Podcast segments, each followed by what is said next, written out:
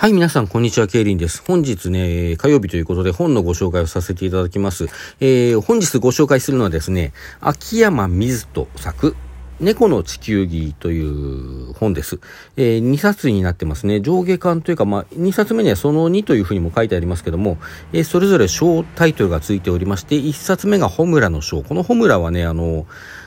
えー、某アニメの映画のね、アニメ映画の主題歌のホムラとは字が違って、あの、いわゆる炎、まあ、炎という、この字、この字も炎って読む字なんですけども、あの、火を二つ重ねた炎ではなく、火変、片、左側に火が火って書いてね。で、右側には右側の上のところにこう、カタカナの句みたいなものを書いて、その下に、新旧の旧っていう字を書く。そういう感じのホムラですね。ホムラの章。そして2冊目が、かすかの章。このかすかというのは幽霊の幽という字です。で、かすかの章ということで、この2冊で出ております。えー、電撃文庫ですね。ちょっとまだ新刊で買えるかどうかちょっと心もとないです。というのも随分前の小説なんですね。これ91冊目が出たのが1993年とかだったと思いますね。あ、違うな。2000年だ。ギリ2000年ですね。きり2000年でした。えー、まあそういう、まあどっちにしてもね、20年ぐらい前の小説なので、ちょっと今でも新刊で買えるかどうかは心もとないです。で、えー、この秋山水人さんという作家ですね、SF 作家と言っていいと思うんですが、主な、あの、活躍の場が、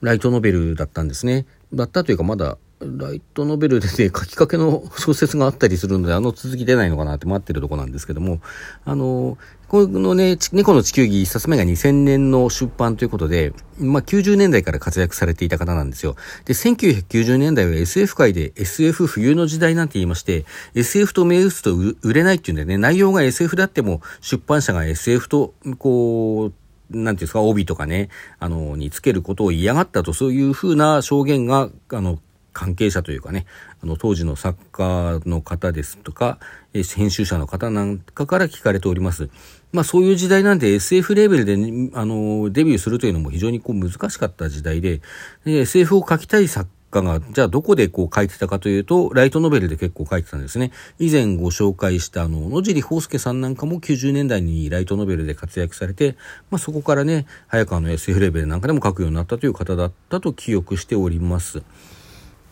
で、肝心のこの猫の地球儀、どういうお話かというとですね、えー、舞台が宇宙ステーションです。そしておそらく遠未来。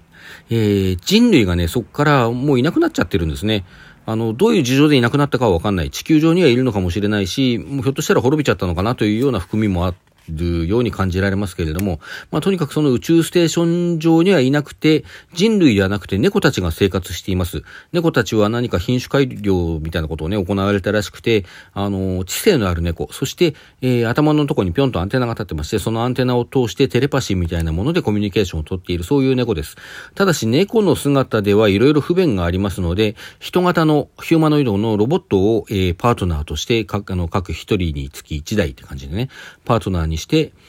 そのロボットにこう、いろいろ、ロボットを刺激してね、いろんなことをやっていると、まあそういう世界観ですね。で、あのー、まあ、独特の猫たちのもう文化が成立していて、宗教らしきものも成立している。で、宇宙ステーション、地球の軌道上に浮かぶ宇宙ステーションなので、地球がこう見えているわけですね。その地球を地球儀と呼んで、聖なる土地みたいな、こう、まあ、天国みたいな扱いですね。そうとしてこう、崇拝しているわけなんですね。まあそういう聖地、聖なる土地であるので、こう、そこにね、こう、まあ行けるなんてことを、そもそもみんな考えないし、行きたいなんていうのはもうとんでもない異端とされてるんですね。うん、ところが、その猫たちの中には、まあ定期的にというか、こう、世代を超えて、そこに行きたいというものが、まあ、必ずどの時代にもね、な、なぜか現れる。それはスカイウォーカーと呼ばれて、えー、異端として、あの、大集会と呼ばれているですね、その猫たちの宗教のこう総本山といいますか、まあ、あの権力の総本山でもあるわけですが、そこからこう抹殺され続けてきた、あの、それがスカイウォーカーという存在なんですね。で、えー、主人公はその37番目のスカイウォーカーであるカスカ。あの、先ほどですね、あの、本の小タイトルとしてカスカの章というふうに申し上げましたけども、このカスカというのがその主人公の名前なわけですね。で、あのー、まあ、スカイウォーカーの例に漏れずですね、あそこに行くことができるはずだ。っていう、こう、信念を持って、まあ、いろんなものを、こう、古書とかね、そういうものを調べて、あの、実際に、こう、地球に、ステーションからこう出発して地球にこう無事たどり着けるようなこうポットみたいなものをね作成するわけです設計して作っていくわけです。まあ、この地球は地球先ほども申しましたけども地球儀と呼ばれてるわけなんですけどもまあそのかすかがですねその大大集会のこう追求の手を逃れて地球儀に、要するに地球に行くことができるかどうかというのが、こう、大きなストーリーの一つの軸。そしてこの小説にはもう一つ軸がありまして、えー、と、この宇宙ステーションですね、まあ、宇宙ステーションっていうか、まあ、スペースコロニーみたいなね、結構大掛かりなところで、あの、シリンダー状になってて、こう、真ん中を中心にこうぐるぐる回ることで遠心力でね、疑似的な重力を作り出しているという、まあ、あの、ガンダムの、えー、宇宙ステーション、宇宙、スペースコロニーみたいな、あの、イメージで考えると分かりやすいと思うんですが、まあ、そういう、こう、作りをしているわけなんですね。でもそういう作りだと、外周の部分は遠心力が働くので、疑似重力が働いてね、あの、歩いたり、地面にこう足を立てて歩いたりすることができるわけなんですが、こう中心部に行くに従って、シリンダーの中心部に行くと、こう重力というものがなくなるわけですね。あの、まあ、理屈で考えるとお分かりになっていただけるかと思いますけれども、で、そのシリンダー中央部の重力がない、まあ、ほぼないと言った方がいいでしょうかね。そのほぼない、えー、空間を利用して、まあ、ある種のね、格闘技が行われているんですよ。まあ、それはあの、スパイラルダイブと言われていて、スパイラルダイバー、あの、そこで格闘のね、こう、選手のことがスパイラルダイバーと呼ぶわけなんですが、そのスパイラルダイバー、最強のスパイラルダイバーであったマダラが、あの、一匹の痩せ猫に、であるスパイラ、あの、ホムラに、えー、敗れるというところから、このもう一つの軸がね、あの、動き出すわけなんですね。で、この勝利した痩せた白猫の名前がホムラ。これ一冊目のタイトル、ホムラの章のホムラですね。えー、で、このホムラとカスカというね、二つの、こう、二つの魂とか、まあ二人の、二匹の猫が、えー、出会ったところから物語が動き始めます。まあ、カスカはこう、ホムラをですね、生き残るために利用したりするんですけれども、あのー、まあ、最終的にはね、その、まあ、利用した上で、こう、地球に出発する前にホムラと決着をつけなきゃならないっていうことでこう激突したりするんですけども、まあ、そこにやっぱりね大集会の思惑がこう絡んだりとかねしてあの、まあ、なかなかねこう下巻の後編には結構辛い展開が待ってたりもします。そしてその辛い展開を超えて、あのー、まあ、夢を叶える。春日が地球儀に向かう。その地球儀に向かった時の何というかシーン何と言うんでしょうね。宇宙空間の中での絶対的な孤独っていうもの。もうその孤独にこう人が感じるまあ一部の人は怖いだけに感じるかもしれませんけどもこう一部の人は感じるあの何、て言うんでしょうね。ある種のロマンというかね。あのこう他にはこう、ある種 SF でしか描けない情感と言っていいかなと思うんですね、こういうシーン。まあ、今、宇宙というのは実際行ける場所なので、実際は SF じゃなくても描けるわけですけども、まあそういうね、ちょっとこう SF 的な状況、ちょっと前であれば SF 的にしか描けなかった、そういう状況を、あのー、設定しないと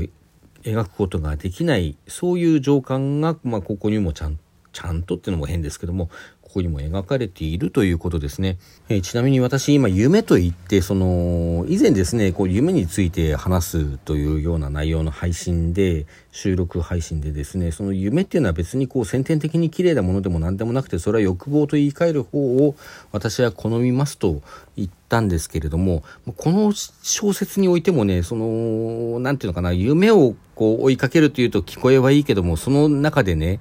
あの、踏みつけにしていくもの、犠牲にしていくものっていうものをこうしっかり描いていて、例えば信念にね、準じるとか言っても、その信念をこう貫き通すことが、こう、絶対的にいいことなのかどうかというような疑問も感じるような、そういう深いテーマ性も、あの、秘めているように思います。あの、まあ、例えば、こう、もう一作品挙げるとすると、